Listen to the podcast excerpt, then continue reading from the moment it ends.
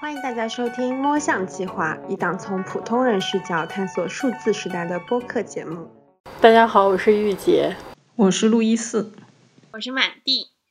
今天这一期在开始之前，我想先插播一条很有趣的消息，就我觉得实在是太有意思了，但是我又想不出来能做一个什么样的主题，所以希望可以放在播客正式内容之前。四月二十二号，有一个叫“乐行上海”的微博号，当晚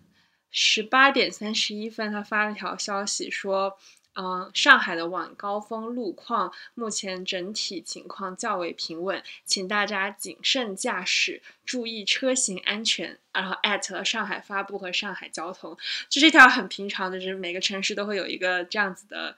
机器其实它就是上海交通下面的一个对一个那种微博机器人，当时这一条就火了。呃，当时最高的那一条评论就说：“这像是末世后还忠诚执行人类指令，日复一日做无用功的机器人，大概就是这种感觉。”然后我就完全被这一条评论给戳中。可惜的就是现在再去看这个微博，这个乐行上海，他还是每天都在发这些路况信息，但是已经没有这样的评论盛世了。然后当时这条的评论也已经被清空了。对呀，本来很可爱的一个 bug，但是得知被清空了之后，怎么突然转向黑色幽默？那接下来就进入主题。嗯，那这一期其实我们是来讲。可能众所周知的一个消息就是马斯克将要收购推特。这一期的题目其实是借鉴 CNN 在四月二十六日发表的一篇文章，叫做《马斯克成为了世界上最有权力的男人》。嗯，作者对此结论也给出了三大支持的论点。第一，是因为马斯克是世界上最有钱的人，他比。亚马逊的创始人贝索斯还要多了将近七百亿美元，而且我在查的时候，我才发现原来贝索斯是华盛顿邮报的股东，当当时当时也是受到了很大的阻力。嗯，第二呢，就是因为特特斯拉是目前世界上市值最高的企业。第三是因为它旗下另一家公司 SpaceX 是目前最有希望把人类运往别的星球的商业公司。然后最后就是，嗯，啊推特它被誉为可能是未来民主社会的一个基础。然后因为它可以影响很多政治上面的发展，比如说想象一下特朗普在上面浪了多久，影响了多少的事情。而现在这些都是马斯克的了。啊，前提是如果没有任何议会或者监管机构提出反对的话。插播一条消息，我在剪这一期音频的时候呢，其实刚出了一个新的消息，是说，呃，马斯克在推迟收购 Twitter 的计划，因为他。在怀疑 Twitter 实际上的虚假用户占比要比当时 Twitter 自身公布的占比要高，所以他宣布暂时搁置收购 Twitter 的计划。然后消息一出，Twitter 在这个周五，也应该就是美国时间五月十三号，股价一度暴跌将近百分之二十。所以现在也很难讲 Twitter 这一场收购能不能实现。嗯，就是我一开始听到这件事情的时候，我最先的想法就是非常的担忧。然后我在读这些文章的时候，我就发现有一名美国参议员叫 Elizabeth Warren，他就非常精准的总结了我或者说是大部分人的担忧。他说是马斯克买下了推特，就相当于是让一位百亿富翁有权利或者有机会决定百亿人的言论沟通。我觉得，嗯。很直射灵魂，这是我的第一想。你呢？得知了这个新闻，第一想法也是同样的担忧了。但是，就接下来能怎样呢？只能看事态发展。而且，马斯克收购推特的这个事件其实发展的非常快，就感觉从消息放出来之后，到推特的董事会正式通过这个提议的时候，其实也。总共不超过两周的时间，两两三周的时间吧。那我们接下来就首先简要的回顾一下马斯克收购推特事件的整体回顾。是四月一号，马斯克公开了交易意向。四月四号，推特的 SEC 就是给美国证监会的报告，它就显示出马斯克总共拥有了推特百分之九点二的股份，成为了推特的最大股东。当时我就以为事件差不多进展到这里就可以了，就是也合理嘛，对吧？你持有它百分之九点二，嗯，四月五号，推特就宣布马斯克即将加入董事会。其实当时的时候已经看到有很多人在表示担忧了。而四月九号，马斯克表示不会加入推特董事会。十号，马斯克就针对推特公司发布了多条论文。其实有媒体就解读到说，这应该是在向股东和投资者喊话，让他们支持自己的收购决定。因为其实马斯克发起的这个收购是所谓的叫恶意收购，就是指他在收购公司的时候是没有经过目标。公司的董事会允许的，不管在对方是否同意的情况下，他就去针对的说服不同的董事，然后去收购他们的股权，以此来达到自己，嗯，收购了一个决定性的股权，最后让这一项交易通过，就是这大概是一个恶意收购的概念。四月十四号的凌晨，嗯，美国证监会就透露说，马斯克以五十四点二美元每股的价格要收购推特。百分之百的股份。四月二十五号的傍晚，嗯，社交媒体公司推特，它就向美国证券交易委员会提交报告，宣布与马斯克达成了最终协议。马斯克将以五十四点二美美元每股的价格收购推特。所以说，他在宣布收购推特以后，推特的股价是。呃，四月一号之后，其实推特先大涨了一波，之后又慢慢慢慢的下降了一段时间，下降到四月十四号。哦，对，当时就有，我记得是彭博社吧，他就有写到说，股票下降表示的是很多董事和投资者对于马斯克的这种收购意向表达不确定的一种心态的表现。但后来它又慢慢慢慢又涨回去了，所以截至到。四月二十九号的时候，它其实和四月一号涨的那一波价格相差不大，就相当于它中间波动了一下，但是又涨回来了。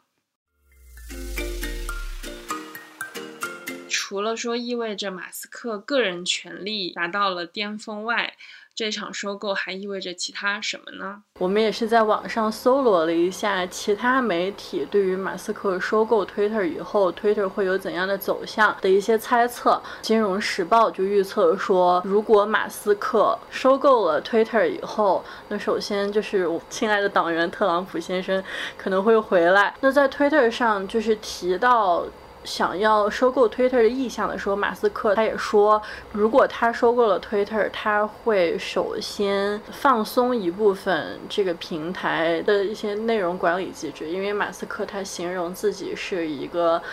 自由言论的绝对主义者。那么我们之前在节目也里也聊过，前美国总统特朗普在去年的国会事件之后被 Twitter 永久的禁言了，那也有不少的共和党。人士他们会寄希望于马斯克，就是希望收马斯克收购了 Twitter 以后呢，特朗普会有一个归来的大动作，但是特朗普他。似乎对于回归 Twitter 不是那么感兴趣，因为他给 Fox News 的一个采访里说，他应该会用到自己的这个 True Social 自己的社交平台。经济学人也在一篇数据新闻里面发现，通过分析 Twitter 用户的一个走向，就发现，在马斯克成功收购了推特之后，共和党参议员的追踪者变多了。参民主党参议员的追踪者就变少了，这也就补充了刚刚玉姐提到那一点，就是说共和党人可能对于马斯克的这个收购更加欢迎。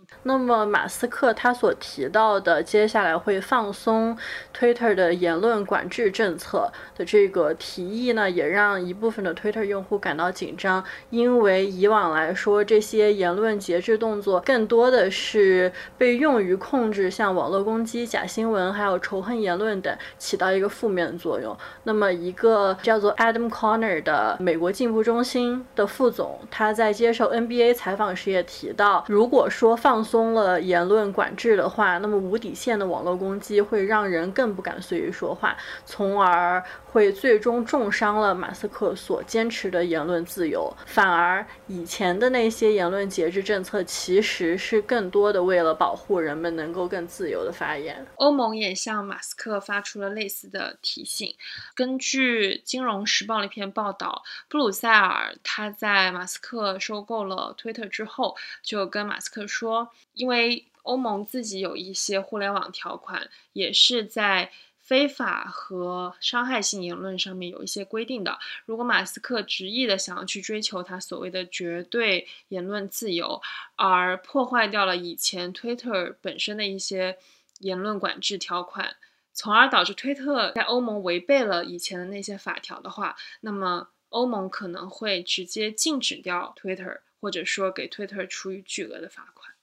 那第二个影响就是，推特有可能会成为历史上第一个不靠广告费用生存的社交媒体。在马斯克在推特上喊话的时候，他有提到过，就是让推特不要那么依赖数字网络的收入。而推特的联合创始人 Jack Dorsey，他在支持这项收购的同时，他也提到说。推特的言论影响在全球性都非常大，但是其实这个平台长期被华尔街和广告商掌控，这可能是让推特从华尔街手中逃脱的第一步。就说如果马斯克收购了它的话推特就不再需那么需要依赖其他的东西了。但是我个人是觉得 Jack Dorsey 这番言论有点让这个 deal 听起来很伟大，但我觉得嗯，就有点像是那种商业大佬的一些美化的谎言。所以，所以说，马斯克收购了 Twitter 以后，他的意思就是说，Twitter 可以不会被华尔街和其他公司所掌控，除了马斯克的公司以外吗？对啊，你不觉得就很可怕吗？对他，他的想法，美好的想法可能是这个样子的。当然，这个还有另一个后果，就是可能马斯克会想要让更多的用户为 Twitter 付费。在 Twitter 第四季给股东的信里。其实这个平台就已经提到说，虽然这个 Twitter Blue 就是 Twitter 付费用户这一块，它目前带来的盈利虽然很小，但是它其实是被看作是一个巨大的机会。那最近马斯克他有提到说，希望可以重新改动这个付费用户的计划，然后让付费用户的计划更加推广，比如说让每个月的费用降低两美元。并且让每一个付费用户可以有一个小蓝勾，然后以及他们也不需要看到任何的广告，可能 maybe 未来就会迎来一个大量的 Twitter 付费的时代吧。让我想到那个平台 Medium 那个平台，因为很多 Twitter 上面，我觉得大家 follow 也是为了去看一些我们想要知道的人他在发表什么样的言论，他在分享什么样的东西，他只是比 Medium 要更短而已嘛。我觉得可能对。可能这也是 Twitter 未来的一种发展方向，但未来极有可能是既没有减少广告收入，同时它还要增加订阅收入，而且就目前我看 Twitter Blue 的一些功能来说，其实感觉很鸡肋，比如说订阅 Twitter Blue，你可以收获一个 NFT 的头像。这种就感觉好像都是很鸡肋的样子，而且我感觉就是一个言论自由，然后逃离华尔街和资本掌控的为借口，说要取消广告收入、增增加订阅数，我感觉其实只是个借口而已。对啊，我也觉得。马斯克除了提出了上面那两点想法，他还有一个非常激进的想法，就是要 open source algorithm，把算法整体公开。这个公开其实没有一个。现在应该不太确定它到底指的是什么，就是公开也可以有很多个层级，我理解，你可能是一些更基础和底层的算法，也有可能是非常具体的，比如说推特它这个时间轴的排序究竟是怎么排序的之类的。当然，它这个虽然现在具体怎么操作以及它的操作性，我们还可能要打一个问号，但是这个词显然是一个 buzzword。因为算法透明是现在很多国家的监管机构所想要追求的标准。不过，最近一篇 MIT Technology Review 的文章也指出说，这个做法背后有其实会有很多隐患。比如说，首先它就有可能会产生很多侵犯 Twitter 知识产权的问题。其实 Twitter 在很早之前应该是遇到过这样的事情的，在十十几年前或者差不多十年前，大概就我之前在科技早知道关于 Twitter 被私有化的这个播客里面，其实听到呃嘉宾有提到一个事情，Twitter 其实最早之前就是一个非常公开的平台，它会有很好的 API 能够使呃，其他的第三方的 developer、第三方的开发者去借用在 Twitter 的基础上建造一个他们觉得更有用、更好用的一个平台或者工具。结果呢，当时就有另外一个公司，它几乎收购了所有的 Twitter 第三方的工具，就导致它自己的那个下面其实可能比 Twitter 本身还要更好用一些。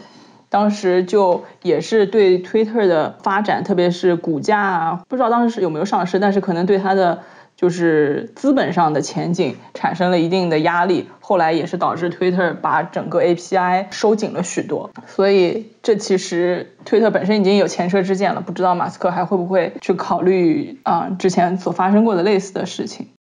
除了刚刚路易斯提到那一点之外，如果 Twitter 完全的把它的算法公开的话，很有可能就是会让任何人都可以复制粘贴 Twitter 的 source code，然后去制造一完全类似的社交网络。其实现在已经有一个类似的存在了，就叫做 Mastodon。嗯，我们看了一下它的界面，其实就跟 Twitter 非常非常类似，而且它完全把自己的代码开源在了 GitHub 上面。其实对于算法公开还会有其他的很多担忧，一方面是，嗯，他想要达到的目的其实并不一定能达到，因为大部分普通人其实是看不懂代码的。你给我一段代码，我也并不会知道说 Twitter 去怎么排序它的搜索结果也好啊，或者是我主页上的那个信息流也好。但是对于懂的人里面，他其实可能也会存在一些 bad actors，因为这样的代码公开以后，他就可以利用他的。知识利用它的技术去做一些其实并不好的事情，比如说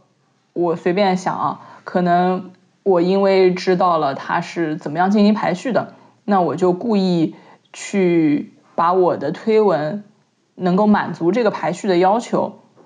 这样就可以把一些很不好的东西推到更多人的面前，让更多人去看到。其实这样就是一方面的利用，就是负面的利用吧。另外一方面就是安全向的，比如说他可能通过这样的代码公开了解了他体系中的弱点，那他可能可以由此去获取很多用户的个人信息、个人隐私，导致像之前 Cambridge Analytica 的那个问题。总而言之，就是希望马斯克他的算法透明的计划在实施之前，可以有更多、更大量的前期功课，包括怎么公开、公开哪些，以及他公开的目的到底是什么，就感觉需要一些。更明显的、更详细的计划。最后一点就是，虽然马斯克本人所说非常支持言论自由，但是呢，有一篇彭博社的报道就提出了说，其实马斯克他对于很多 SpaceX 和特斯拉的一些负面报道或者说负面评论者是非常严苛的。所以，如果 Twitter 真的被收购了的话，还有人敢在 Twitter 上面发表任何？对于这些公司的负面言论嘛，就感觉是一个还蛮危险的状态。这篇彭博社的报道又举了几个例子，比如说在二零一八年的时候，马斯克就对于一名叫做 Martin Trip 的前员工发出了一系列的攻击，因为这个 Trip 他非常希望可以通过自己勇敢的站出来去表态这件事情，来改善公司的运行状运行环境。而马斯克就会觉得说这个人非常糟糕，所以他有就是去控制这个人，就不让这个人出现在公众面前，或者说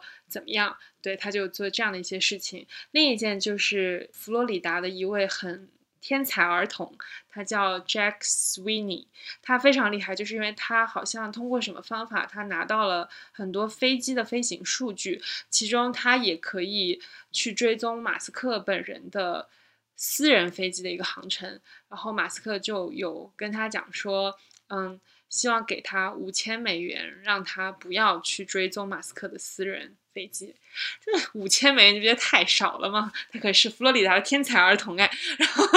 嗯呃，其实这个这个就是那个 Sweeney 最后自己跟报社爆料的，他就说他拒绝了马斯克的提议，说要五万美元，那马斯克就拒绝了，并且马斯克就之后他就在自己的 Twitter 和其他社交媒体的账号上亲自的，就是把这个 Sweeney 的账号给屏蔽掉，就不让他能够接触到自己的任何。社交媒体，所以就有这些前科在。博士这篇文章就有在担忧说，嗯，那那万一以后很多人在推特上发表一些言论，那不就是要被抛祖坟的一种概念？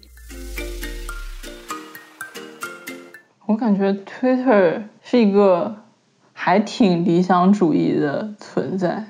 因为他最开始就 Jack Dorsey 也是蛮自我的人嘛，就是他想要做的事情，就是也不太考虑商业，我感觉。昨天我刚刚访了一个 Twitter 的前 GR 的人，前公共政策或者政府关系的一个人。其中我问到他说，Twitter 也经常被批评说这个平台变得越来越 toxic，越来越有毒嘛？那 Twitter 有没有去做过什么事情解决这个问题？我们的前情是在讨论 Twitter 上的一些政治内容。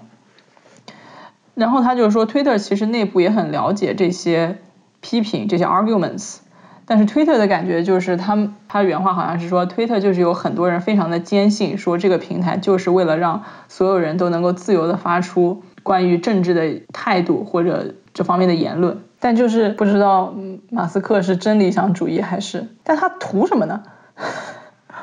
我觉得马斯克买 Twitter 最主要的一个原因，肯定还是因为他作为一个投资者，看好 Twitter 本身作为一个社交媒体平台未来的增长潜力，有那么多来自各个板块的，无论是政坛的，还是商业的、科技界的，或者说是。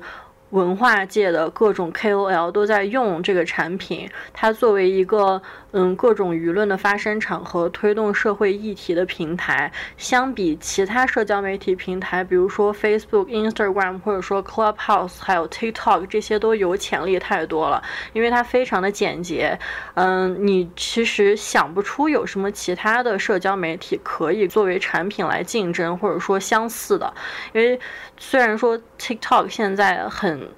强劲很流行，但是文字肯定还是比视频更加方便表达。然后 Twitter 它又比 Facebook 更加的简洁轻快，也更适合移动端。嗯，我觉得马斯克他不像是。为了去装一个，或者说为了什么情绪方面的附加，他才来买 Twitter。他肯定是看到了 Twitter 有赚钱的潜力，顺便以一个非常凡尔赛的姿势买了 Twitter。这样，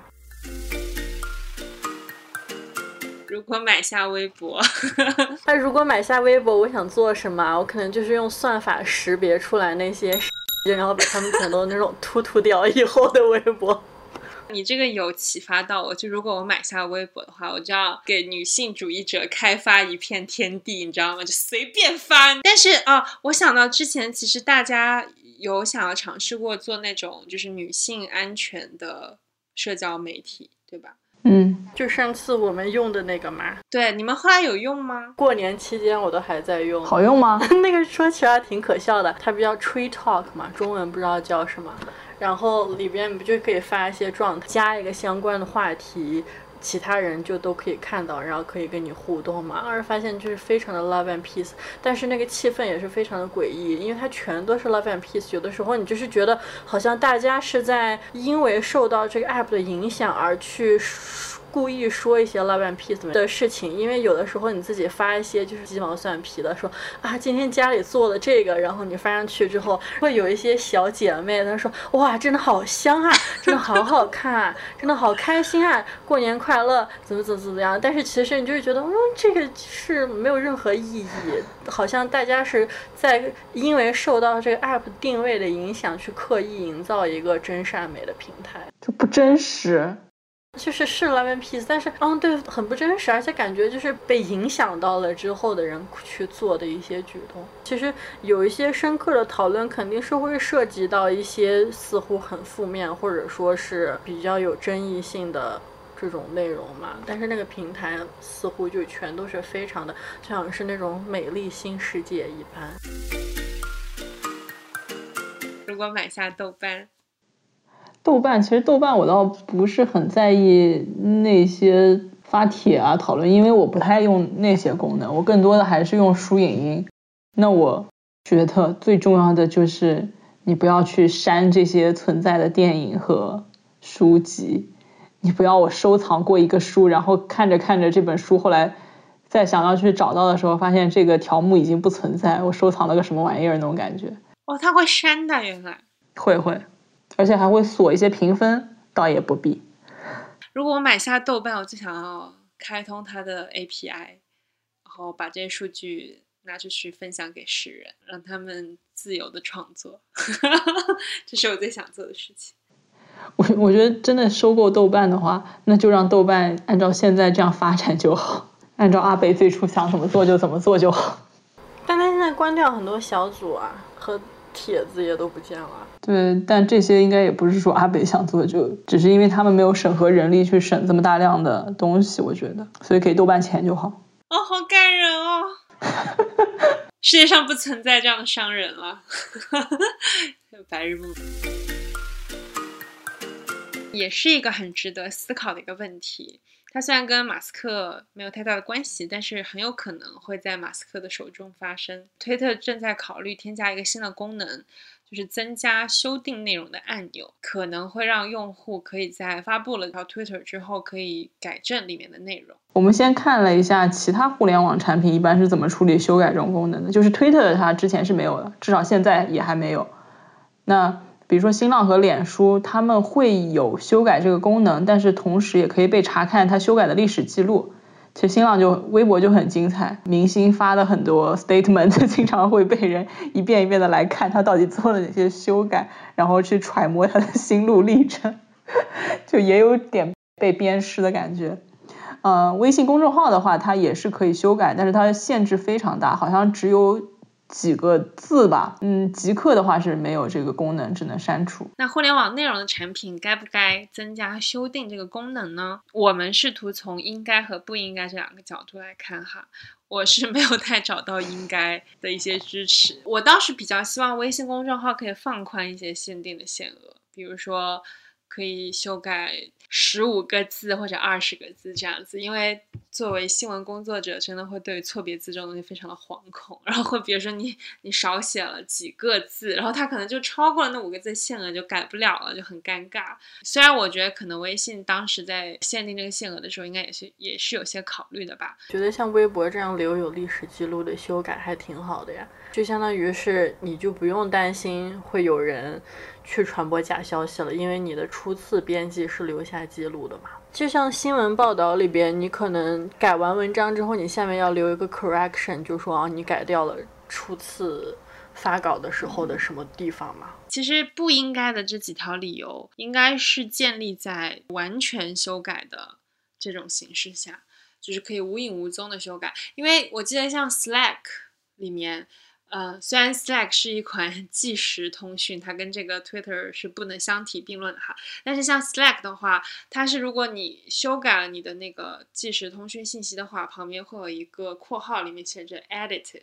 它就是会提示对方这条是被修改过的。但比如说像嗯微信的话，它就是显示撤回，然后再显示新的东西嘛。接下来这几个理论其实是大家在害怕说，嗯。说万一，比如说 Twitter 决定它不留痕迹或者怎么样，就是可以让大家无止境的修改，或者说只是告诉大家这个被修改过，但是具体没有怎么修改的话，那可能会引发一些忧虑，比如说会让一些人更加有恃无恐的传播假消息。比如说有一位在哥本哈根大学研究假消息的一位学者就说过，啊，人们更容易。挽回颜面，也就更可以畅所欲言。毕竟只要把讲错的地方改掉就行。这位学者认为，Twitter 应该对标电子邮件，就是一旦发出就不能悔改。虽然说有些邮箱允许撤回这个功能，他认为即便增加修改功能，也应该限制修改的次数，这样既能让大家改掉错别字，也不会有机会篡改掉原意。还有就有人认为说，修订功能或许会让受众对于走红的内容产生疑惑，Twitter 也由此会失去掉所谓的初次记录历史的这样的一个功能。最后就是对于负责存档 Twitter 内容的人来讲，也是一个大灾难。嗯，因为像现在有很多第三方，他会去存 Twitter 上的内容啊，存一些它的数据啊之类的。那如果嗯改来改去的话，确实是一个很大的灾难，就让我想到之前我有一次是爬取一个网站的数据，爬完了之后发现那个网站会自己默默的在修改那个数据，就他也没有说那个数据是实时的，但他又会自己默默修改，然后你也不知道他具体改的是什么时候。所以当时我在做 fact check 的时候，我觉得吓了我一跳。就好在我那个时候有存那个网站的原数据，才知道自己没有做错，只是他默默的修改了，所以可能会引发一些。工程人员的一些紧迫感，对，其实就是说想要兼顾大家修改一些无心之错的可能性，但是也不希望因为这个功能而扭曲了历史。虽然可能是一些比较 trivial 的东西，但也许在某些人或者在某些情况下，它也是很重要的一个历史。那今天我们就是来浅浅的聊了一下。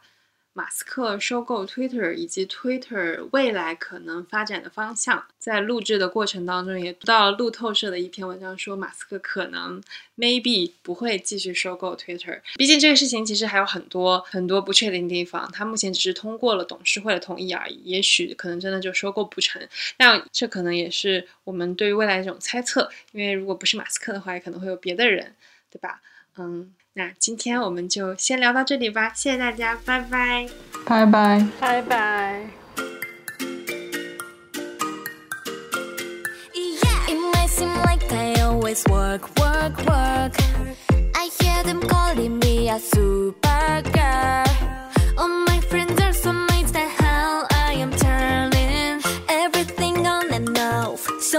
show you how. Look at